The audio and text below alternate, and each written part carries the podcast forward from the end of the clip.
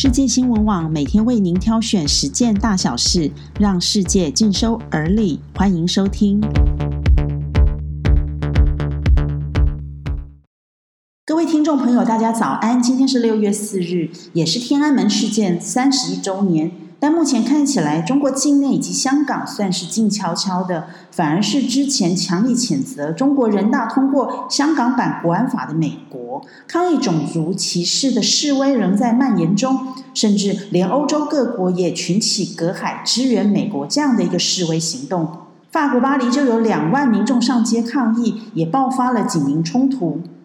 虽然美国总统川普下令动用军队捍卫白宫，但是美国国防部部长。艾斯伯却不太同意川普动用国家军队来镇暴，毕竟国军是对外的，拿起枪杆子对着自己的国民，这与他们之前谴责中国的行为有什么两样呢？而川普最近一连串的言论，从疫情到黑人之死，他的民调与民主党候选人拜登的差距已经拉大到两位数了。川普总统的宝座会不会换人坐呢？中国与印度也另辟了新的战场。两国在边境喜马拉雅山区高海拔区进入了紧张对峙，两国都大幅增兵。印度证实有数千名的中国军队强行进入有争议的克什米尔地区拉达克的加勒万河谷驻军。而除了军事武力相互较劲之外，手机也成了另一块战场。印度开发了一种删除大陆 App 的 App。结果，这个手机应用软体竟然成为最受欢迎的免费应用程式。不过，Google 以违反公司政策而把这个应用程式给下架了。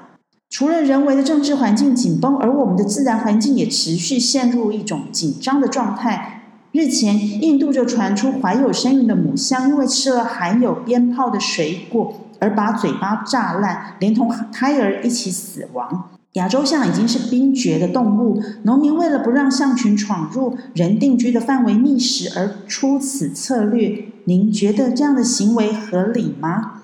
另外，根据国家地理杂志报道，如果地球持续暖化，皇帝企鹅将难逃灭绝之路。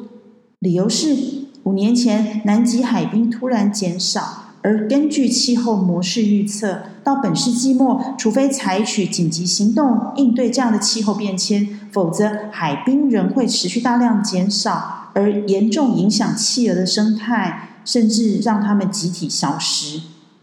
以上的新闻听起来令人不安，也让人痛心。然而，世界从来不会崩裂，生命也不会因此灭绝，而是我们从政治环境到自然环境。人类的智慧究竟看到了什么？